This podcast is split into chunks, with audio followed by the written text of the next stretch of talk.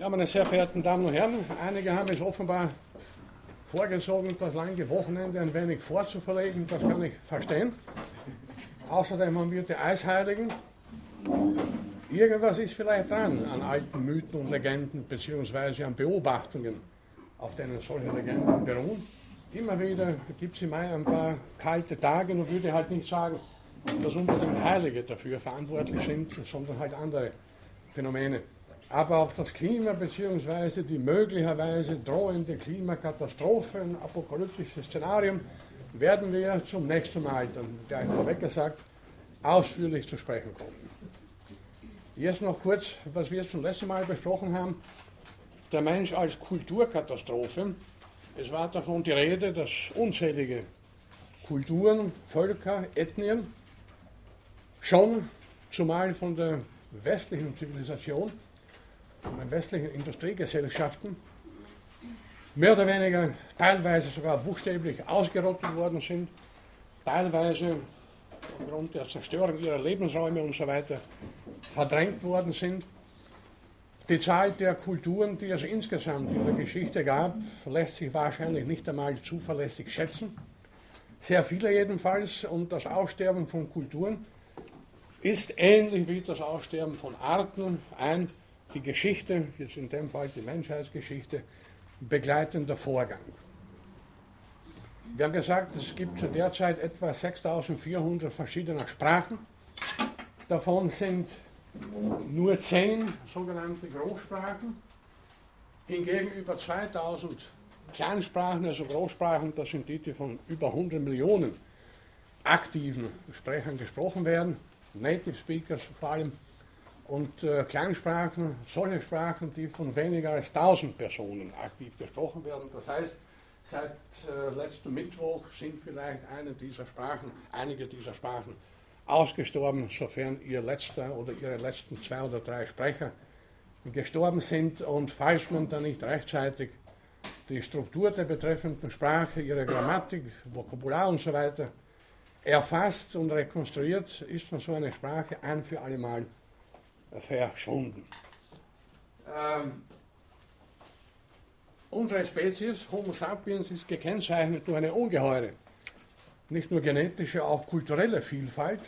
Und äh, je mehr diese schrumpft, umso mehr vergeben wir uns gewissermaßen an gewaltigen Schätzen, Schätzen des Wissens, der Erfahrung und so weiter. Wir haben uns zum Beispiel überlegt, ich habe auch nachgeschaut, aber konnte nirgends eine zuverlässige Quelle finden, wie viele Kochrezepte allein es zum Beispiel weltweit in, in der gesamten Geschichte gegeben haben muss.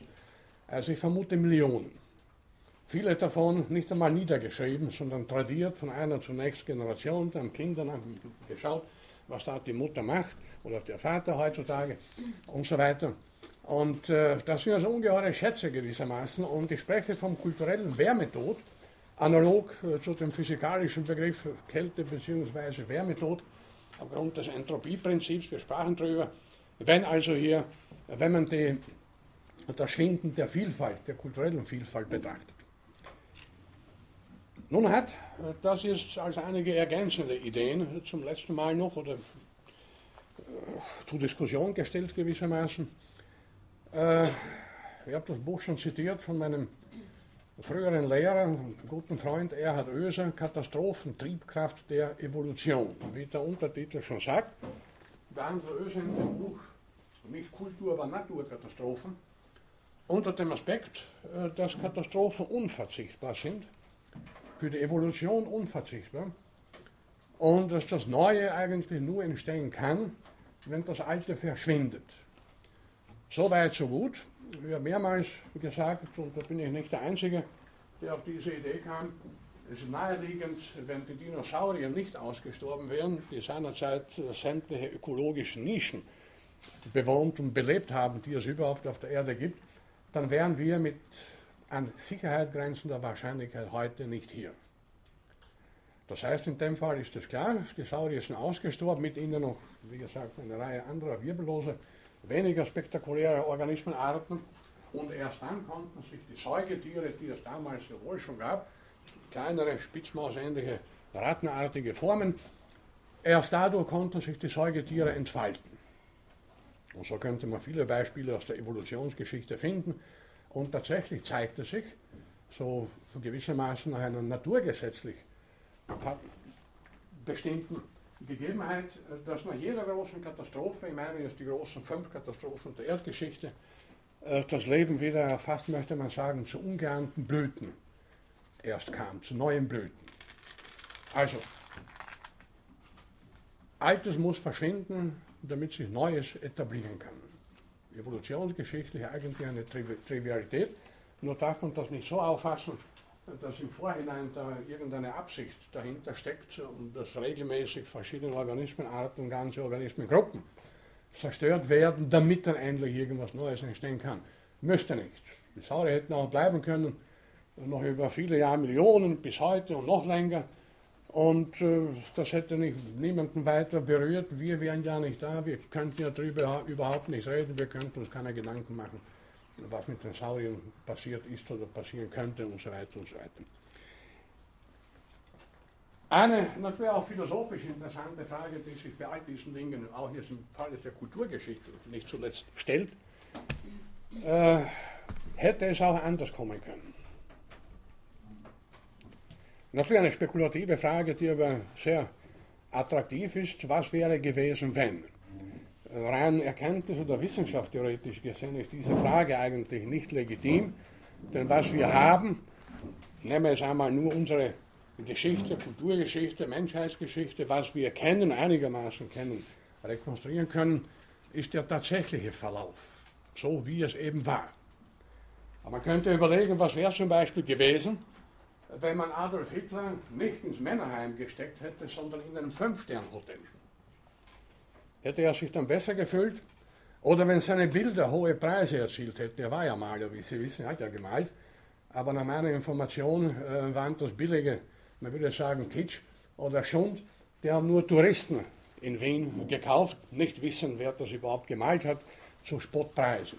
Was wäre gewesen, wenn eine so einer Bilder, was weiß ich, seinerzeit, was gab es damals überhaupt für eine Währung, äh, egal, Millionen erzielt hätte? Oder was wäre gewesen, hätte man Hitler im Jahre 1918 erschossen? Nicht 1933, 1918, also Jahre bevor er überhaupt an die Macht kam. Ja, Sie können darüber nachdenken. Ich weiß keine Antworten und Sie werden auch keine zuverlässigen finden, aber es ist immer wieder verlockend, sich zu fragen, wie hätte der Gang der Welt eigentlich, wie wäre der Gang der Welt ausgegangen, wenn das oder das passiert wäre. Denn passiert, passieren hätte unterschiedliches können. Und zwar ganz anderes als das, was tatsächlich passiert ist. Wenn wir in Bezug auf die Naturgeschichte, also die Katastrophen der Naturgeschichte, uns gewissermaßen locker zurücklehnen können und sagen, gut, also das gehört halt dazu. Nicht? Evolution bedeutet nicht nur Leben, Entstehung neuer Arten, sondern eben auch Katastrophen, Evolution und Aussterben sind untrennbar miteinander verbunden. Können wir dann in Bezug auf die Kulturen, in Bezug auf das Aussterben der Kulturen auch mit der gleichen Lässigkeit sagen, ja, das gehört halt dazu. Ich glaube, da schaut es etwas anders aus, äh, denn die Vernichtung der Kulturen, sofern sie von anderen Kulturen eben, insbesondere der technischen Zivilisation westlicher Prägung, vorgenommen wird, ist natürlich eine moralische Frage auch. Woher nehmen wir das Recht, oder nahmen wir das Recht, nicht dass andersartige Kulturen, Völker, ihre Sprachen und so weiter zu unterdrücken, zurückzudrängen und, wie es ja teilweise tatsächlich geschah, buchstäblich auszurotten. Ich habe zum letzten Mal einige Beispiele auch gebracht, wie vor allem Indianer in Amerika, in beiden Teilen Amerikas, Nord- und Südamerika, auch Mittelamerika, äh, buchstäblich wie wild gejagt und abgeschossen worden sind. Also da können wir sicher nicht mehr so leicht uns, wie gesagt, zurücklehnen und sagen, das gehört halt dazu. Aber das ist eine Frage, die weit über das Thema der Vorlesung hinausgeht, die ich aber nicht völlig aussparen wollte. Zum Nachdenken eine sehr schwerwiegende moralische Frage, die uns heute ja nach wie vor äh, in Bezug auf die heutige Situation beschäftigen muss, denn die Zivilisation westlicher Prägung drängt ja in alle, in alle, an alle Ecken und Enden dieser Welt vor und, ich habe zum letzten Mal einige Beispiele genannt, äh, zerstört Traditionen, andersartige Kulturen und Traditionen, äh, sodass uns, wie gesagt, diese Frage auf jeden Fall erhalten bleiben wird. Ich komme heute noch unter einem anderen Aspekt später kurz darauf zu sprechen. Nun aber äh, zu Folgendem. Äh, wir Menschen also greifen in die Natur ein. Trivial, wissen wir hinreichend bekannt. Wir greifen auch in Kulturen ein, auch das ist äh, trivial gewissermaßen. Und jetzt wollen wir kurz einmal äh, die Frage uns vergegenwärtigen, vor allem positiv gewendet, wenn wir meinen, positiv einzugreifen, inwieweit wird damit nicht auch kleine bis mittlere Katastrophen anrichten? Sie werden gleich sehen, worauf ich hinaus möchte. Der Münchner Zoologe Josef Reichhold, ich denke ihn schon mal hier zitiert zu haben,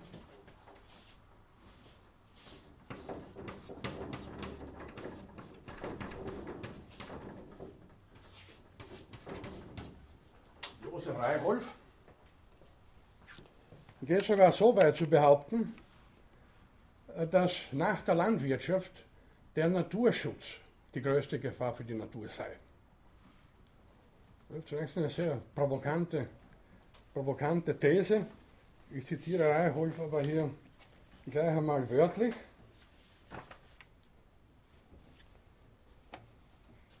Er schreibt also, Naturschützer machen die Rechnung oft ohne die Tier- und Pflanzenarten, die sie schützen wollen. Naturschutzbehörden und Landschaftsplaner erzeugen, vermeintlich im Sinne des Artenschutzes, Probleme, die es ohne ihr Eingreifen gar nicht gäbe.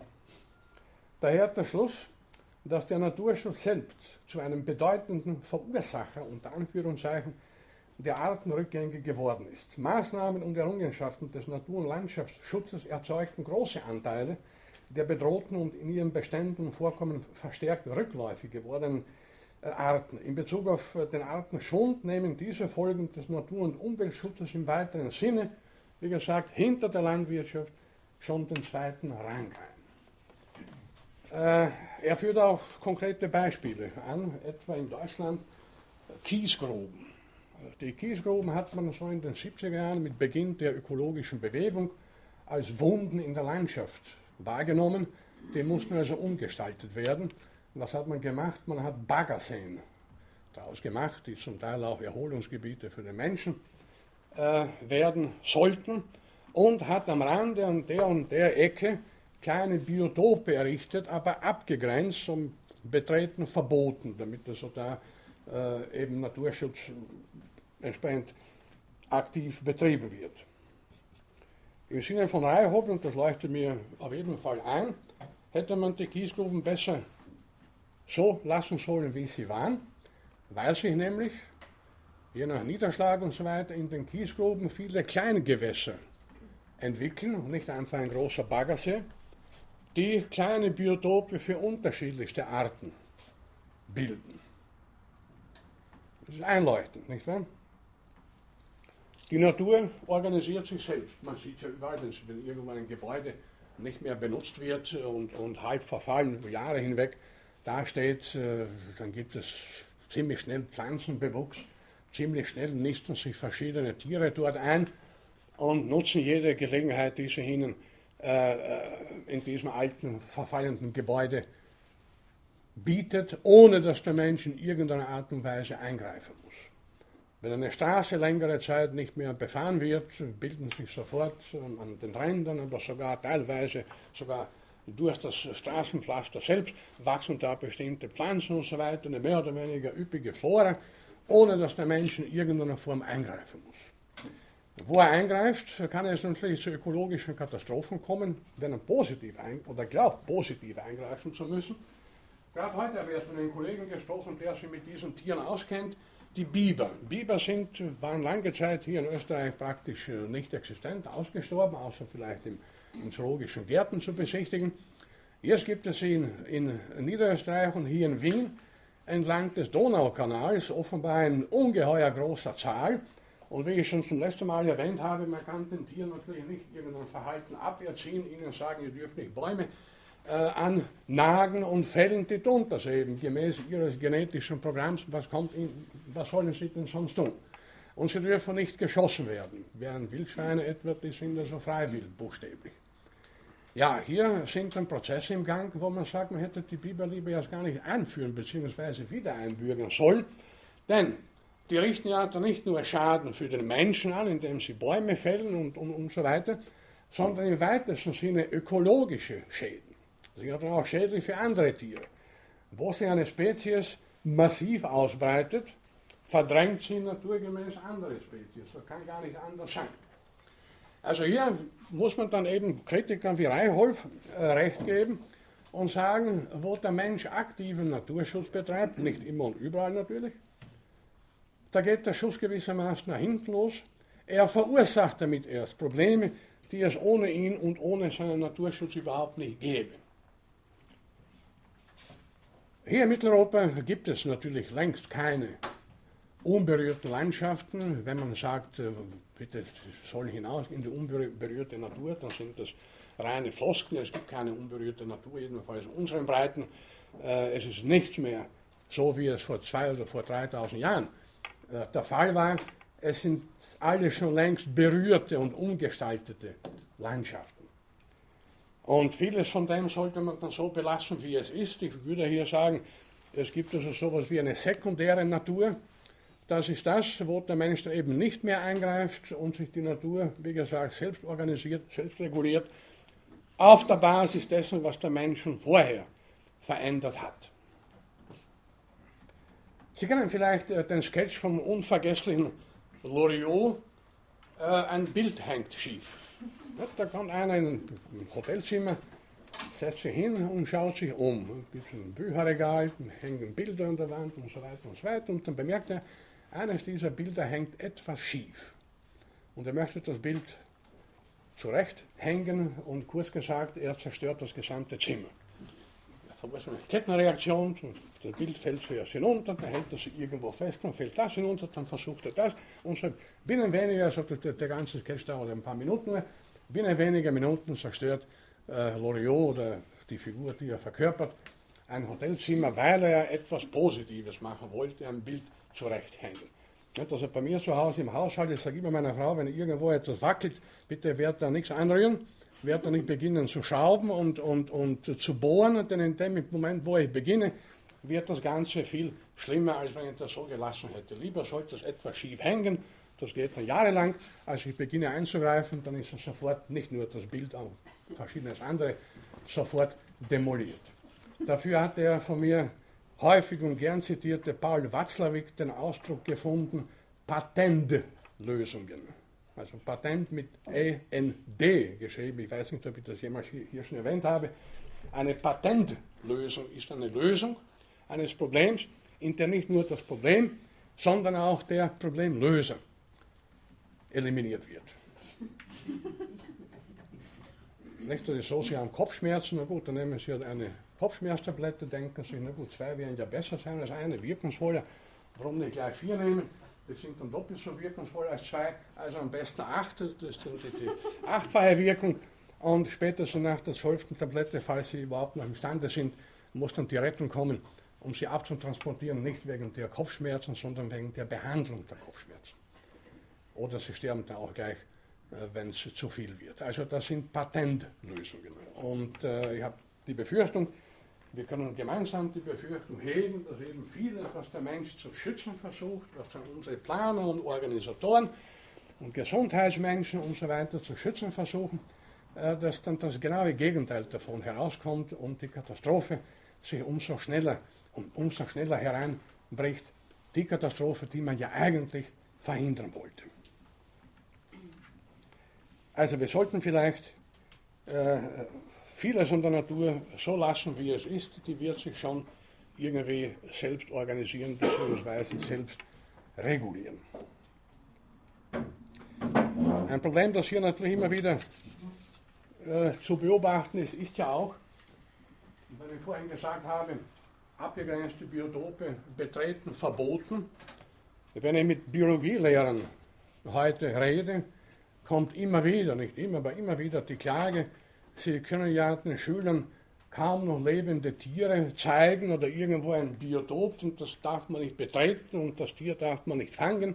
Da gibt es so viele Naturschutzauflagen, äh, dass das Kind überhaupt nie in der Realität verschiedene Spezies zu sehen bekommt, weil es die gar nicht sehen darf, weil die geschützt werden müssen. Ja, wie soll denn jemand, also ein Heranwachsender, der die Natur schützen möchte, die Arten schützen möchte, überhaupt wissen, was er beschützen soll, wenn er gar nicht weiß, was es alles gibt, wenn er gar nicht wissen darf, was es so alles gibt. Und das Ganze nur aus dem Fernsehen kennt. Da gab es schon vor vielen Jahren den Witz, eine Mutter ist mit ihrem äh, elfjährigen Sohn oder zwölfjährigen, wie sie wollen, in einem Aquarium und der schaut also ganz, ganz begeistert sich die Fische an und sagt dann zur Mutter, ach, das ist ja wie im Fernsehen. Also Video ergo sum. Nicht? Ich schaue, also bin ich. Nicht die Fische im Aquarium sind real, sondern das Fernsehen ist real und das Aquarium erst äh, genießt eher den, den Status einer Realität zweiter Ordnung, bildet also das Fernsehen ab und nicht umgekehrt. Wie schaut das nun aus mit Eingriffen in Kulturen? Da ist Sache natürlich besonders problematisch. Und hier müssen wir uns vergegenwärtigen, und da muss ich etwas weiter ausholen, äh, dass wir ja, wie alle, in gewissem Sinne, da darf sich keiner ausnehmen, tendieren ja dazu, bestimmte Gesellschaften oder Kulturen als rückständig zu bewerten. Ja, das sind halt noch nicht so weit. Also die, die haben noch kein Fernsehen. Die haben auch kein Internet. Also irgendwann müssen, sie, müssen die das haben, denn die können ja nicht so weiterwurschteln wie bisher. Das heißt, wir äh, haben einen bestimmten Status quo, wie es unserer Kultur, und nehmen den als Maßstab. Alles Übrige, alle übrigen Menschen, Völker, Kulturen, die das nicht haben, haben es noch nicht, sie werden es ja haben müssen. Denn wir sind ja gewissermaßen am Gipfelpunkt der, in dem Fall kulturellen Evolution angelangt und alle übrigen sind rückschrittlich. Sie können, sich über bestimmte Länder in Lexikon in, oder im Internet, wo auch immer, äh, informieren, werden Sie ja kritische Bemerkungen, wenn auch objektiv, sachlich, finden. Nicht? Also die Zahl der Telefonanschlüsse dort und dort ist noch äußerst gering. Nur so und so viele Menschen haben Zugang zum Internet. Nur so und so, oder nur so wenige haben ein Auto und vieles andere mehr. Also wir legen Maßstäbe an, von uns ausgehend, und betrachten alles Übrige als rückschrittlich. Gut, in früheren Zeiten hatte das für viele Völker auch gewaltige äh, negative Konsequenzen, weil die dann auch, wie gesagt, als Halbmenschen oder Untermenschen betrachtet worden sind. Die hatten halt noch keine Zivilisation wie die Europäer, also durfte man sie vernichten oder auch buchstäblich erschießen und so weiter. Das ist eine sehr gefährliche Angelegenheit. Und vor allem jetzt, wenn wir von rückständig oder rückschrittlich reden, da muss es ja auch so etwas wie einen Fortschritt geben als äh, Gegenstück gewissermaßen. Da setzen wir ja stillschweigend voraus. Wir sind also die fortschrittliche Gesellschaft, die fortgeschrittenste Kultur, denn wir haben das und das und das, was bestimmte andere Völker noch nicht haben. Objektiv gesehen, das wir den problemlos einleuchten, gibt es kein Kriterium für Vor- oder für Fort- oder für Rückschritt. Was soll das für ein Kriterium sein? Äh, solange irgendeine Gesellschaft ihre eigenen Belange auf ihre jeweils eigene, wie auch immer geartete Art und Weise erledigen, klären, lösen kann, ist sie weder fortschrittlich noch rückschrittlich. Genauso wenig wie es fortgeschrittene oder rückschrittliche Organismenarten gibt, die lösen jede auf ihre Art und Weise die Probleme des Lebens. Sie fressen und pflanzen sich fort und so weiter. Keines davon, keine der Arten ist irgendwie da, äh, wie gesagt, fortgeschrittener als irgendwelche anderen Arten. Aber, das ist auch eine interessante Beobachtung, die man heutzutage vor allem überall, überall machen kann, und das fühlt sich ein, was ich zum letzten Mal auch zum Teil zu ihrer Erheiterung vorgetragen habe, habe etwa der Vormarsch von Anglizismen und solcher Dinge. Äh, etwas liegt im Trend. Wie oft hören wir denn so etwas? Nicht? Ja, das liegt heute im Trend. Das ist der Trend der Zeit. Kann mir einer von Ihnen sagen, wer diesen Trend setzt? Ich weiß es nicht. Ich habe einige Leute danach gefragt und bitte wissen Sie, äh, woher Trends eigentlich kommen. Schwer zu sagen, aber bitteschön. Ich finde, es kommt schon von den Medien auch. Wenn ich das alle halben Stunden höre, was da jetzt gerade besprochen wird, auch von den Medien, das ist, also, das hat schon großen Einfluss. Da haben Sie zweifelsohne recht. Aber ich könnte ja sagen, bitte, was geht mich das an?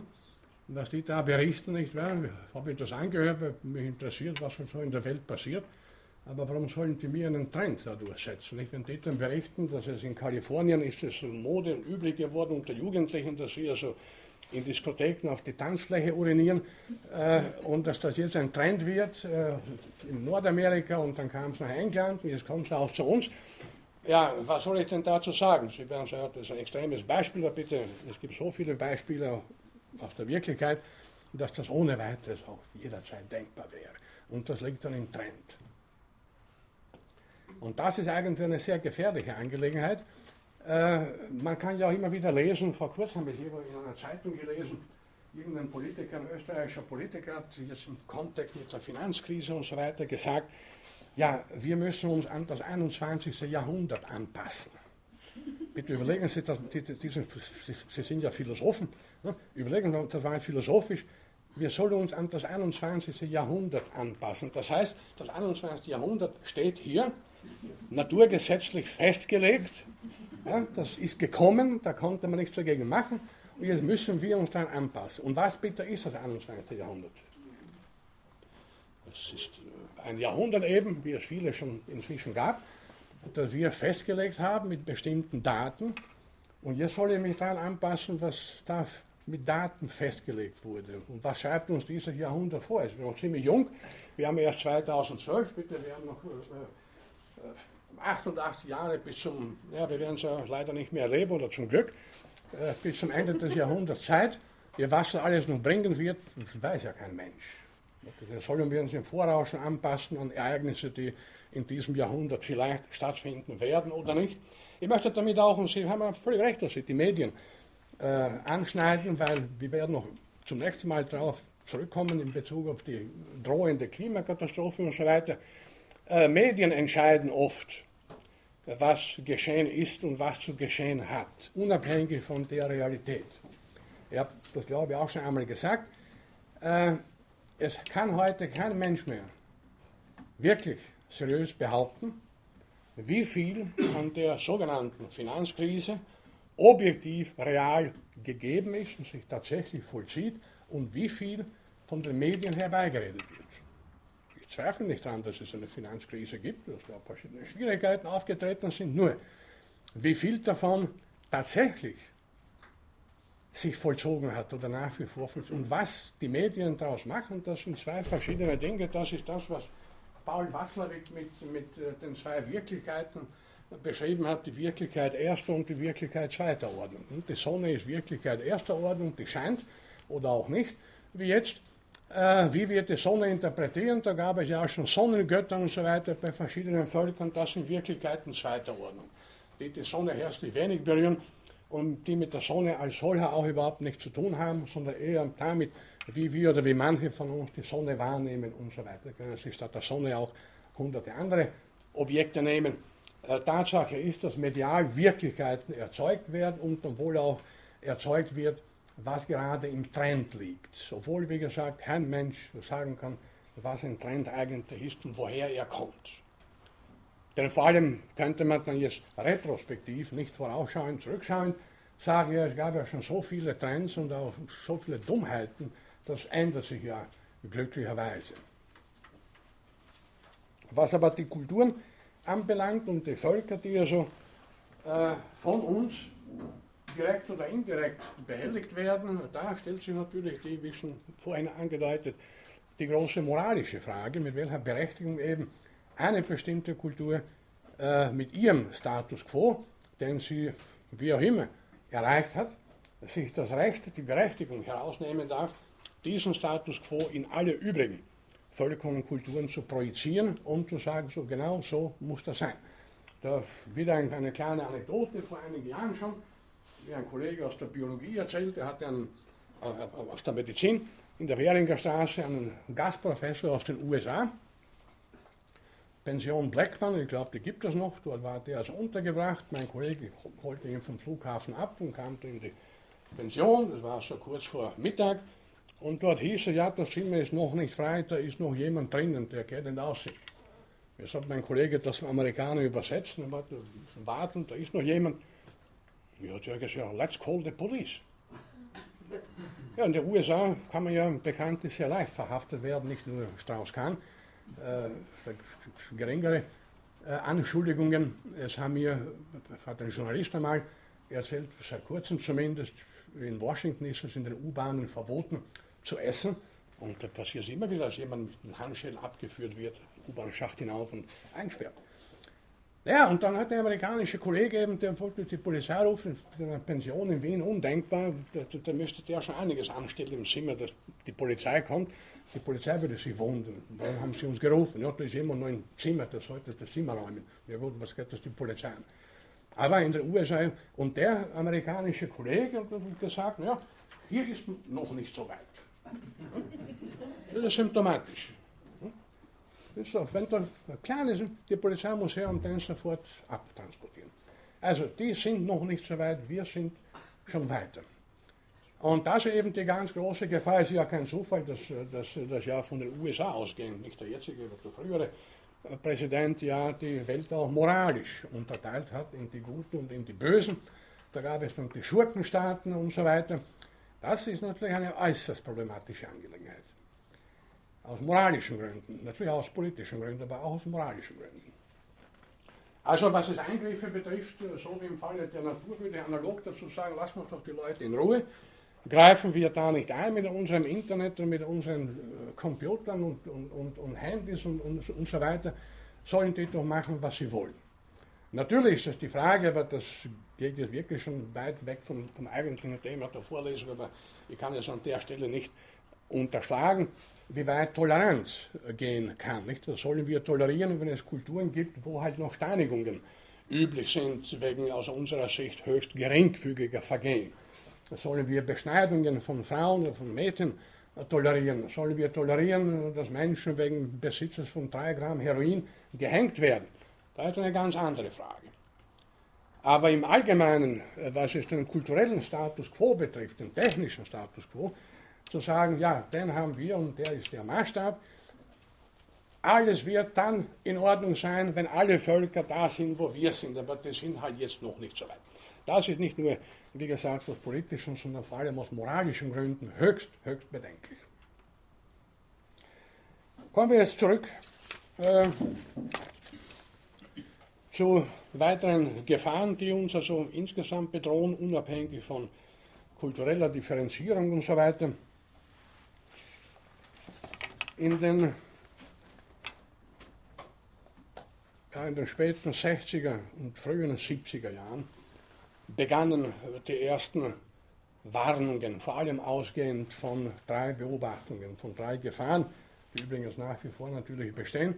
Die eine Gefahr, äh, die globale Zerstörung der Natur. Reichel würde sagen, auch wegen der Naturschützer.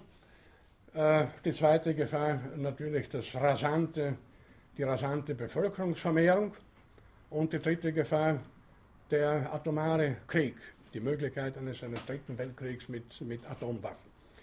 Und das in den 70er Jahren sind eine Reihe von, von sehr pessimistischen Büchern erschienen über die Zukunft der Menschheit. Ich greife eines heraus, das ich auch in meinem Buch über Katastrophen mehrmals zitiert habe. Äh, Theo Löpsack, das war damals ein recht bekannter deutscher Wissenschaftsjournalist, er schrieb in seinem Buch Die letzten Jahre der Menschheit. Das erinnert an, an, an, an zwei. Hm? Die letzten Jahre der Menschheit folgendes. Sehr pessimistisch.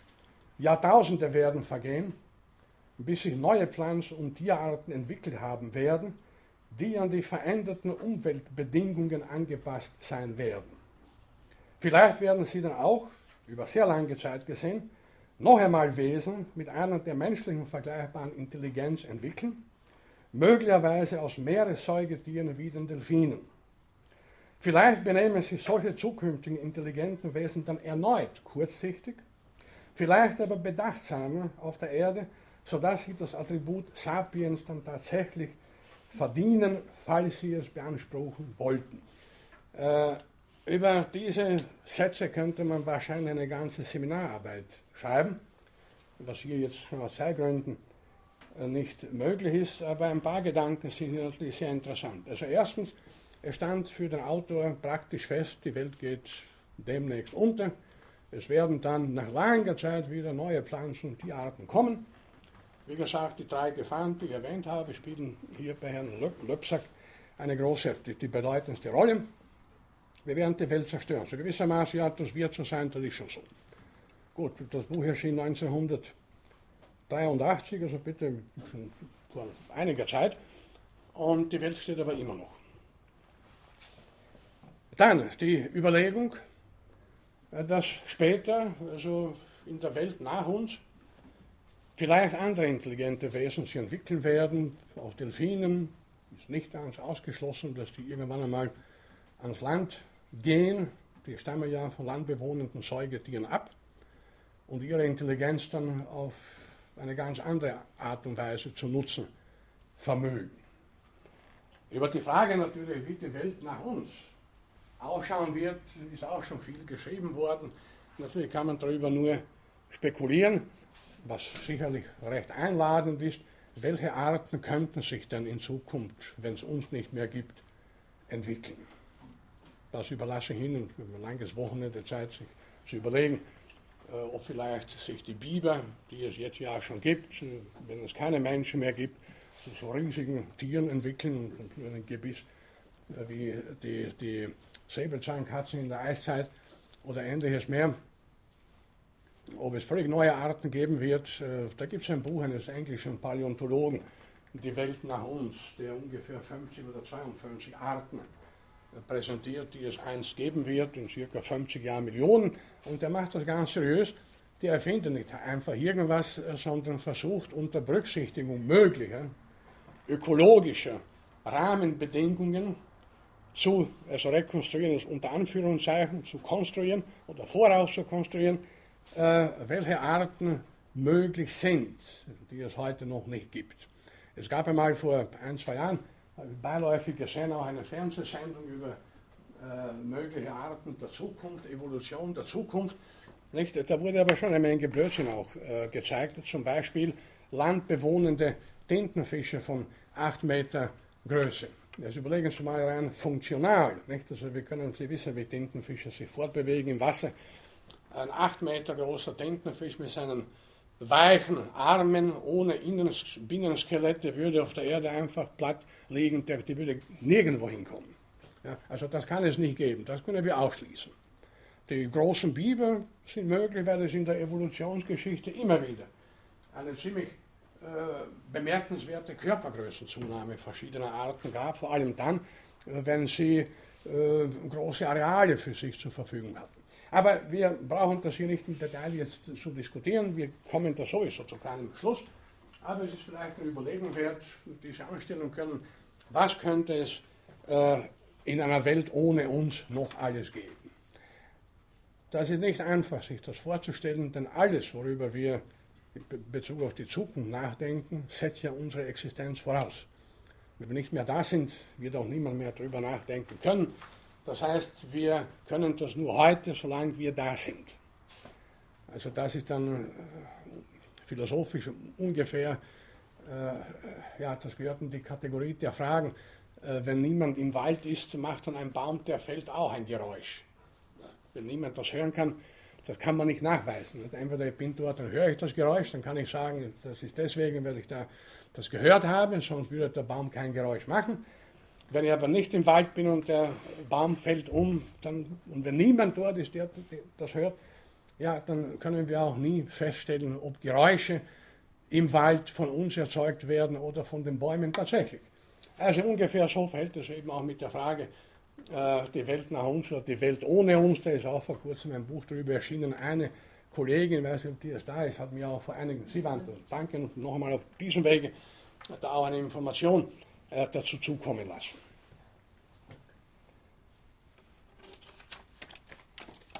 Die vorhin erwähnten Gefahren also, jetzt unabhängig davon, wie äh, die Welt in 50 Jahren Millionen ausschauen wird und welche Arten sie entwickeln werden, die drei Gefahren äh, einer globalen Zerstörung der Natur, einer, eines Atomkriegs und eben Bevölkerungsvermehrung, die bestehen natürlich nach wie vor.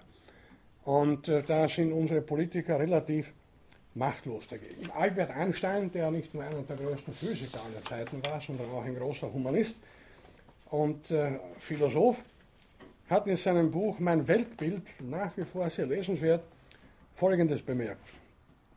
Was an unseren Institutionen, Gesetzen und Sitten moralisch wertvoll ist, stammt aus der Äußerung des Rechtsgefühls zahlreicher Individuen. Die Betonung liegt auf Individuen.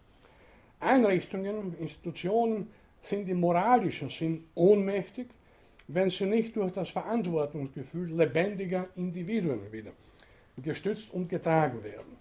Das Bestreben und das moralische Verantwortungsgefühl des Individuums zu wecken und zu stützen, ist daher der wichtigste Dienst an der Gemeinschaft. Nun, was hier gefordert wird, ist aktuell wie je zuvor und noch aktueller als je zuvor der sogenannte mündige, verantwortungsbewusste Bürger, der auch nicht alle Verantwortung den Politikern in die, in die Schuhe schiebt, die ja vielfach äh, nicht mehr verantwortlich sind oder sich nicht mehr äh, verantwortlich zeigen. Da gibt es ein schönes Wortspiel meines früheren Lehrers Rupert Riedl, möglicherweise habe ich das hier auch schon einmal zitiert.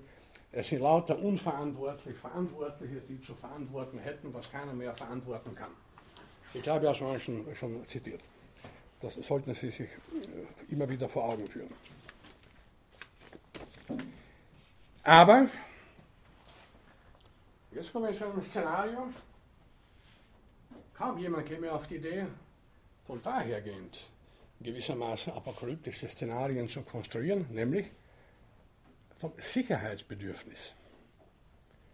Dass uns unser, ich möchte schon fast sagen, Sicherheitswahn, der sich die letzten Jahre und Jahrzehnte ausbreitet, dass der uns zum Verhängnis werden wird, oder zumindest, wenn schon nicht in eine Natur, sondern in eine politische bzw. soziale Katastrophe führen wird, und zwar schon in absehbarer Zeit, weil durch das übertriebene Bedürfnis an Sicherheit und übertriebene Sicherheitsmaßnahmen es ja letzten Endes zu jeder individuellen, äh, zum Ersticken jeder individuellen Kreativität und Aktivität kommen muss.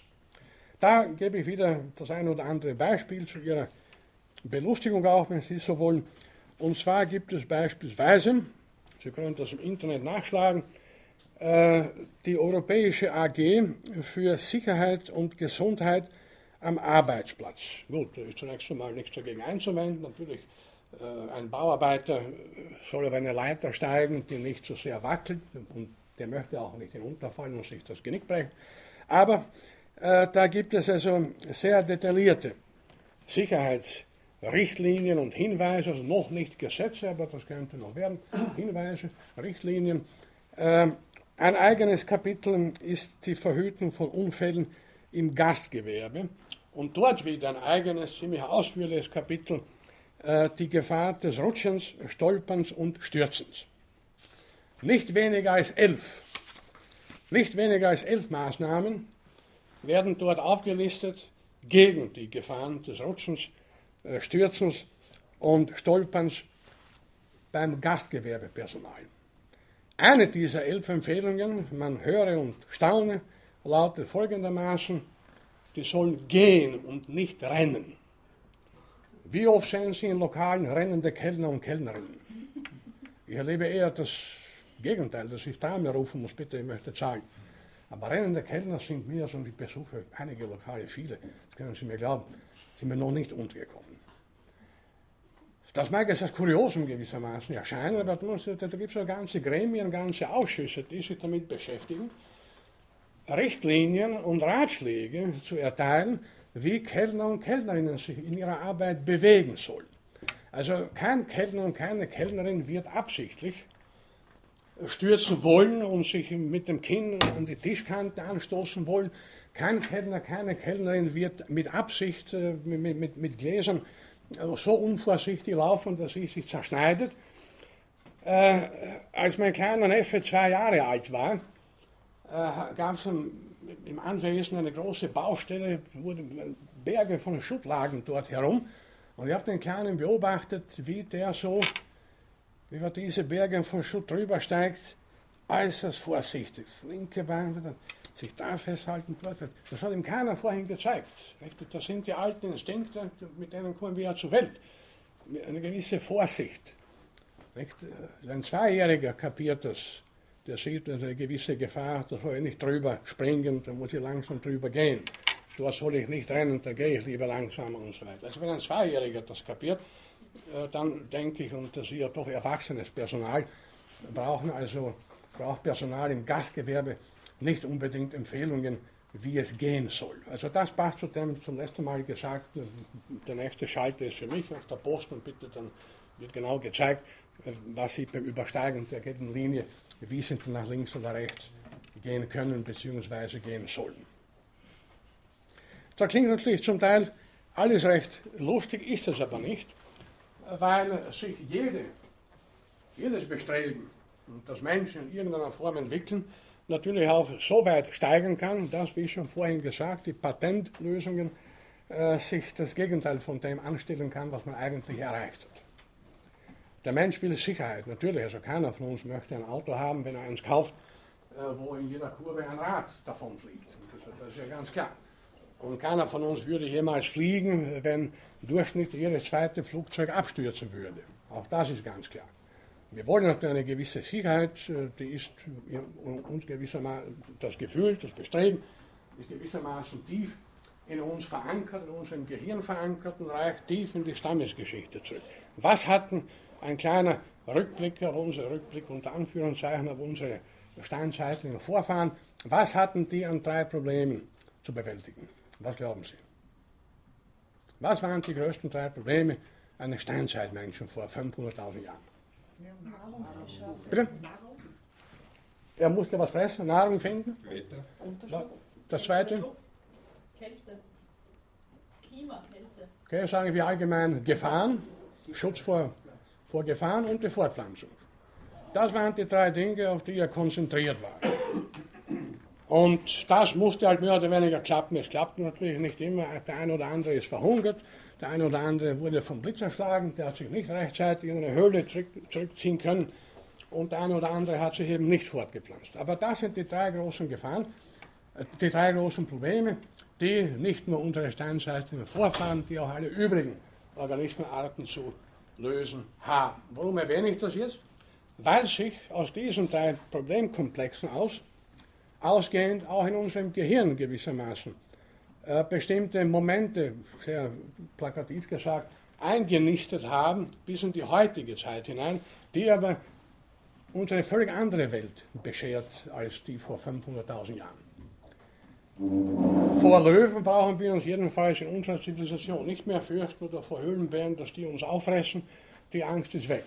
Vor Blitz und Donner fürchten sich die wenigsten von uns. Wir haben ja Blitzableiter und was kann da schon passieren? Und viele andere Dinge mehr.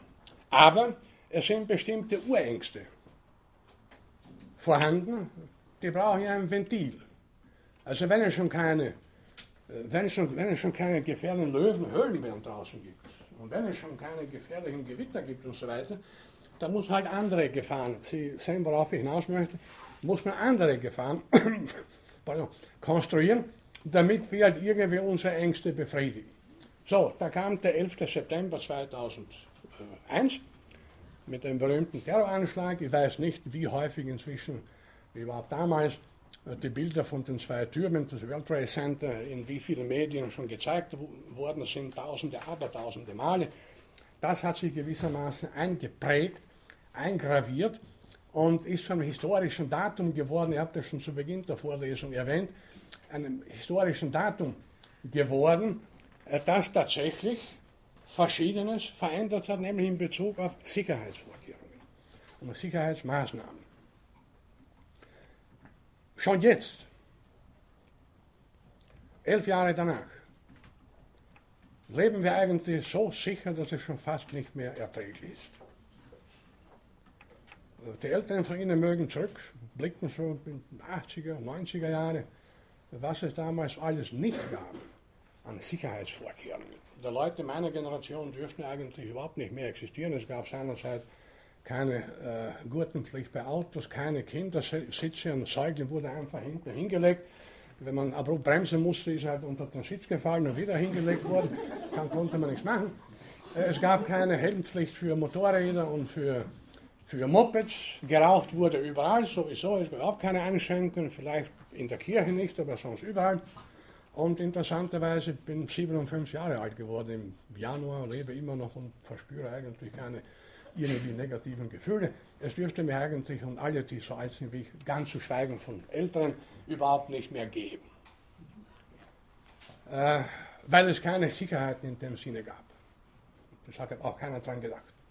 Und interessant ist ja psychologisch auch, das habe ich sehr wohl schon vor einigen, ja, zwei Monaten vielleicht erwähnt, äh, wenn man sich, es gibt jetzt den interessanten Fernsehsender Ö3, der nur Geschichte und Geografie bringt und auch ältere Sendungen und so weiter, hochinteressant, 60er, 70er Jahre, wie sich seither die Welt wirklich verändert hat.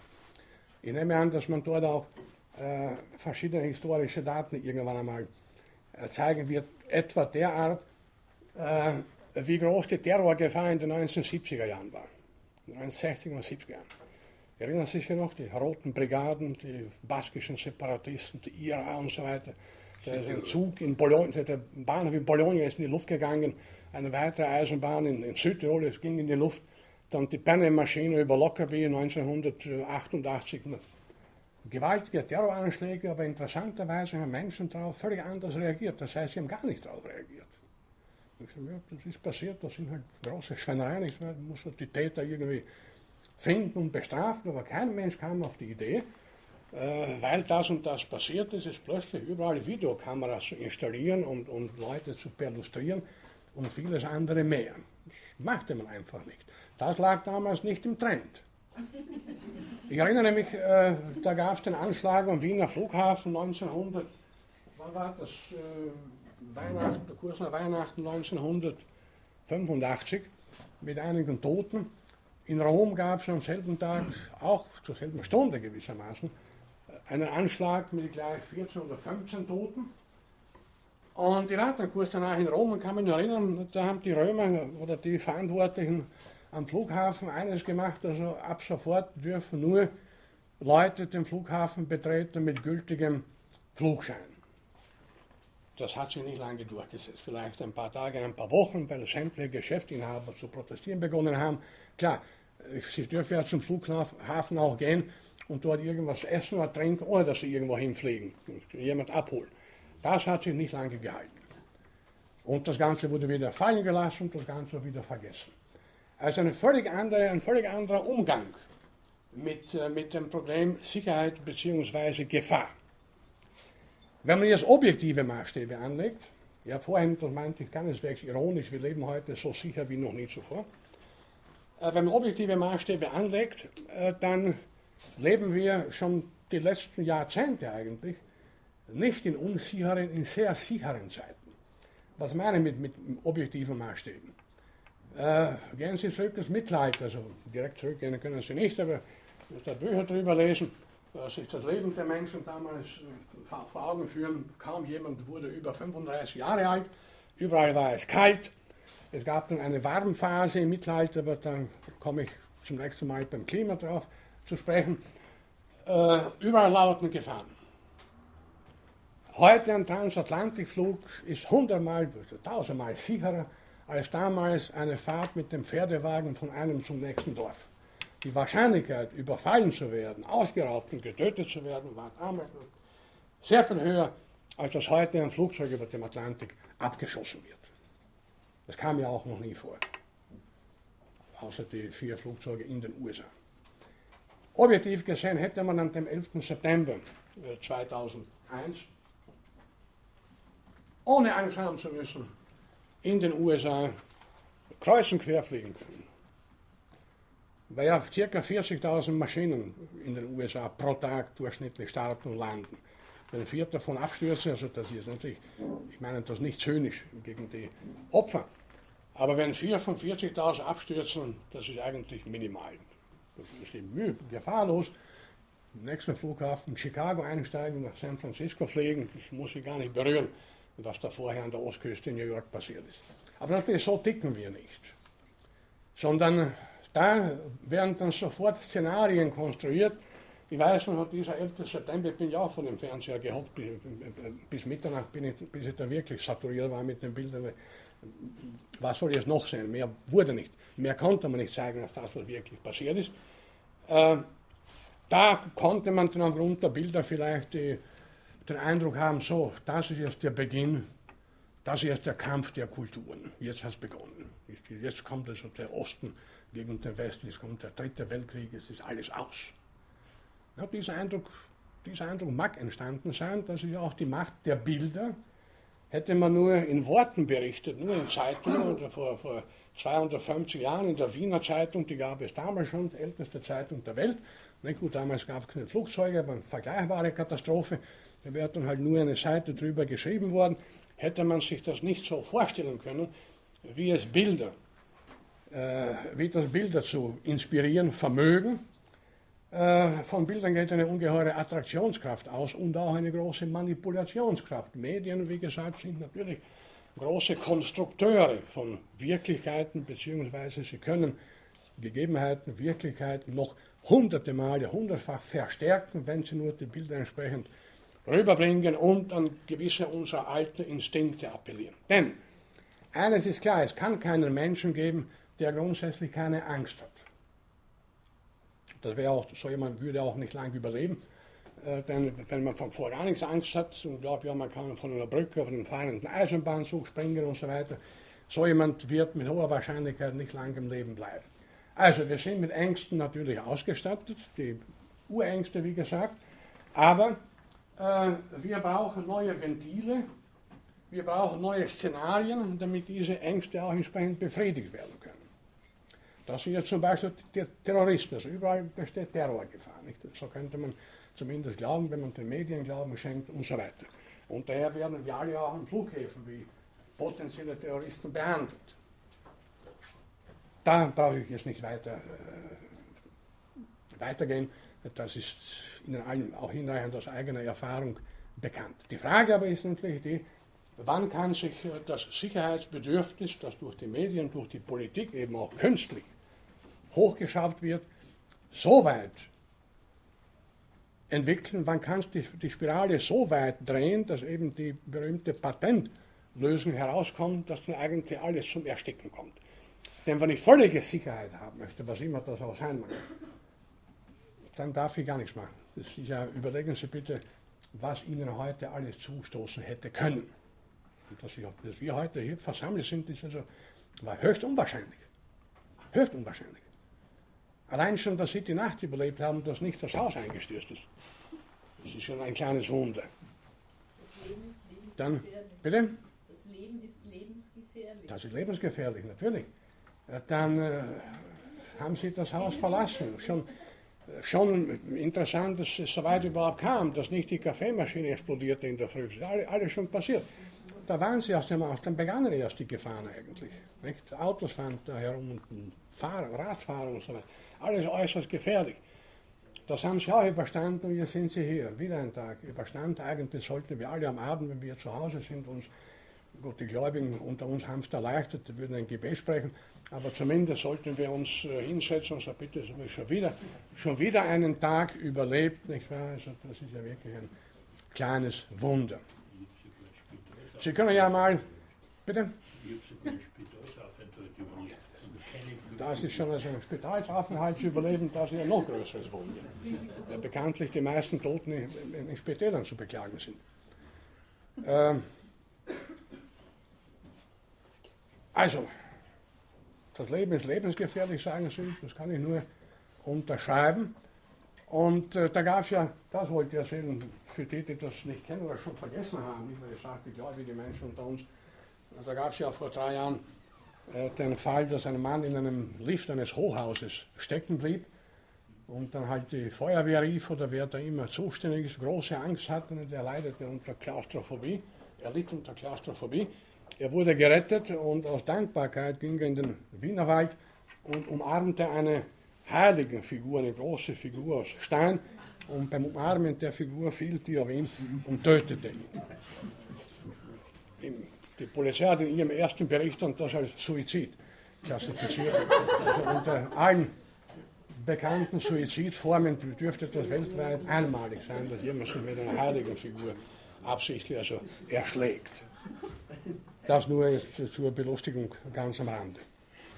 Und das war dann wirklich die Patentlösung. Also schade, dass Watzlawick vor ein paar Jahren gestorben ist, das hätte ihn gefreut. Das ist das typische Beispiel. Das hat er noch gebraucht, das Beispiel. Also Dank sagen und erschlagen.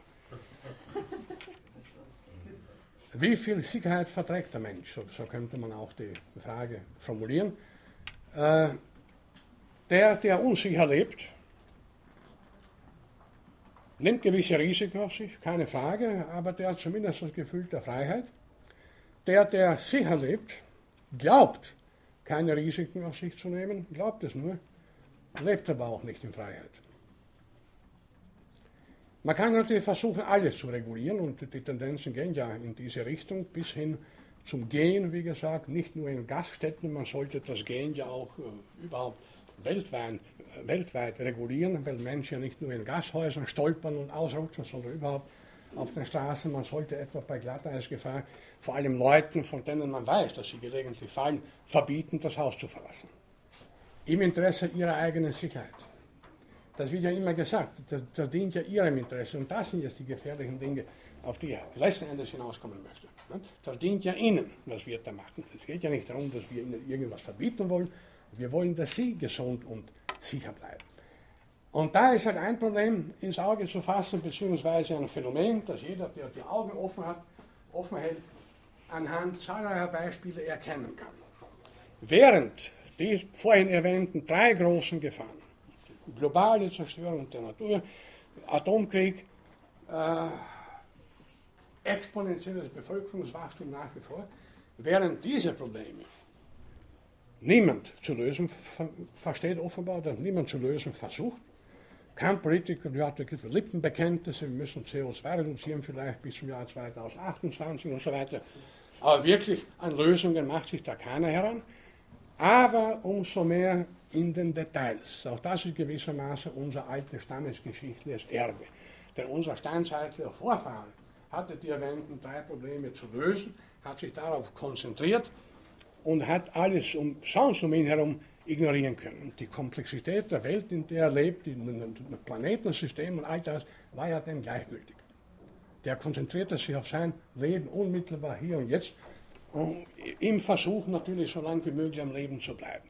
Und genauso kommt mir das vor, die vielen Sicherheitsmenschen, von denen wir heute umgeben sind, im Detail, im Kleinen, werden dann Sicherheitsmaßnahmen getroffen, weil die großen Probleme eh nicht gelöst werden können. Vor drei Jahren kam ich nach Kolumbien, Flughafen Bogotá, siehe da, der Flughafen ist rauchfrei. Ich war schon Jahre vorher in Kolumbien, hat mir etwas überrascht, Bogotá, der, ein rauchfreier Flughafen. Das ist nicht der größte Flughafen der Welt, aber einer der vier oder fünf größten in ganz Lateinamerika. Drei Tage später, darauf will ich hinaus, las in einer Zeitung, 2,5 Millionen Kolumbianer haben keinen Zugang zu sauberem Trinkwasser. Und dachte mir, schau, so ist das nicht. Äh, den Flughafen rauchfrei zu machen, das kostet einen Tag vielleicht, man schickt ein paar Tölpel los, damit sie die Aschenbecher wegräumen und ein paar äh, äh, Rauchverbotsschilder ankleben und das ist ein Problem gelöst. Aber natürlich, 2,5 Millionen Kolumbianer mit Trinkwasser, mit sauberem Trinkwasser zu versorgen, das geht nicht in weniger Stunden oder weniger Tage. Da muss man auch drüber nachdenken. Aber nachdem so ein großes Problem, obwohl das ja regional ist, aber immerhin, dann denken Sie, 2,5 Millionen Österreicher ohne Zugang zu sauberem Trinkwasser, nicht auszudenken. Das ist nicht lösbar. Aber damit man irgendwas macht und sagen kann, wir haben ja was gemacht, ne? wir sind ja schon fast so weit, äh, dann machen wir den Flughafen Bogotá rauchfrei. Und da gibt es ja, da könnte hunderte Sachen vorschlagen, die die Kolumbianer, nicht nur die Kolumbianer, noch machen könnten, bevor sie sich an die großen Probleme ranmachen, die das Land hat. Nicht zuletzt auch die massive Zerstörung äh, von Regenwäldern, obwohl ja gerade in Kolumbien nebenbei gesagt sehr, sehr äh, gute Artenschutzprogramme und so weiter gibt, aber wie weit die wirklich wirken, äh, ist eine andere Frage. Also man kann hier zusammenfassend sagen, und das ist eine alte Tendenz, aber kein Politiker würde sagen, ja, wir sind ja eigentlich Steinzeitmenschen und deswegen agieren wir so. Es sind ja Organisations- und Gesundheitsmenschen, wie gesagt, und, Kontrollmenschen.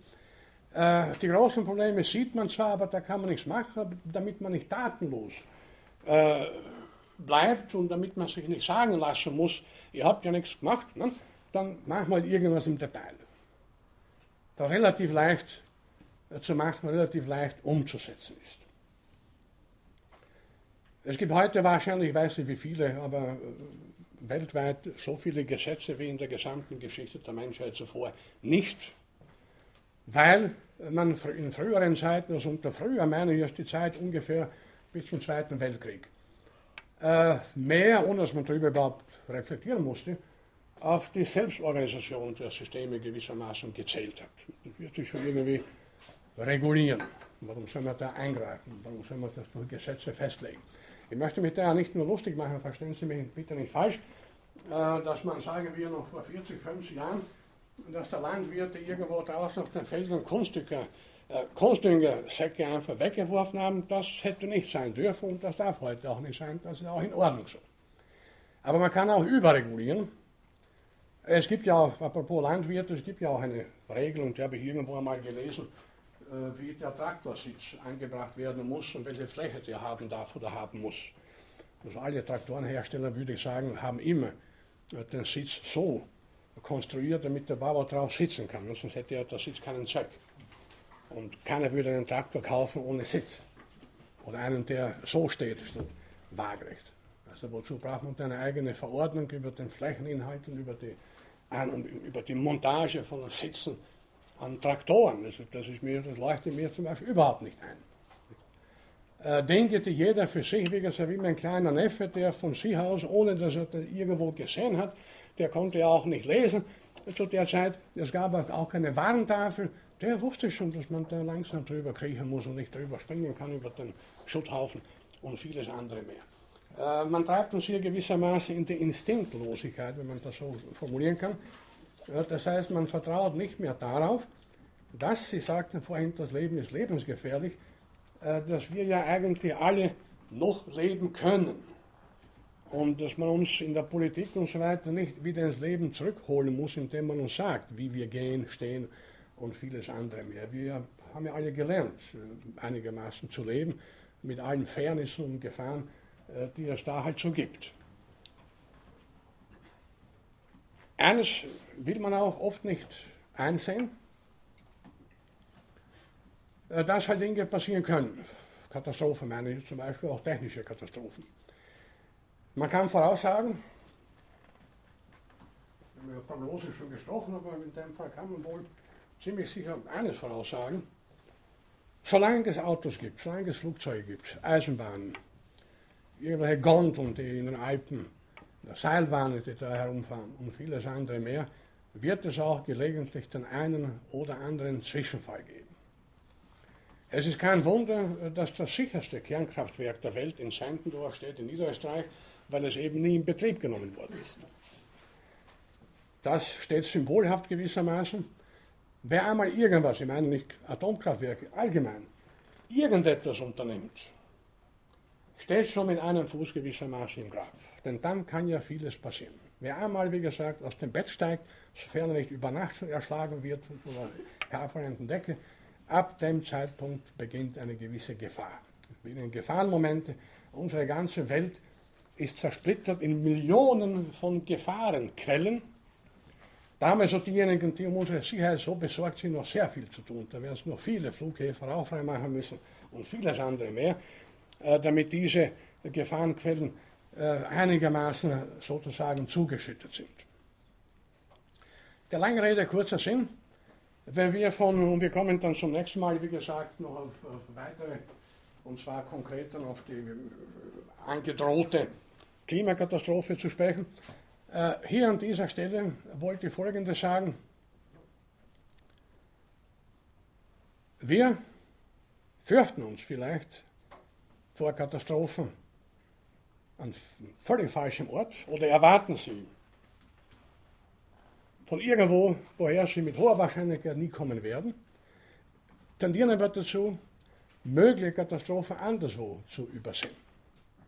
Es soll kein geringerer als äh, Ernst Ulrich von Weizsäcker, ein Sohn des berühmten Physikers äh, Karl Friedrich von Weizsäcker, äh, schon vor über 20 Jahren ein Buch geschrieben mit dem Titel Erdpolitik äh, Zukunft der Umwelt und so weiter.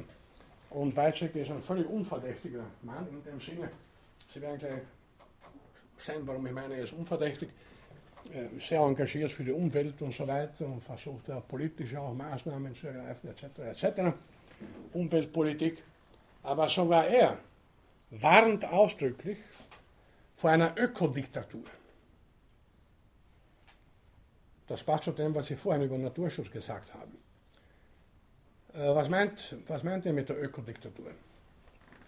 Dass wir mit äh, natürlichen Reserven äh, sparsamer umgehen sollten, ist ja inzwischen allen bekannt. Und ich wiederholte ja immer wieder, in welchem Ausmaß wir die Natur zerstören, was wir eben nicht tun sollten.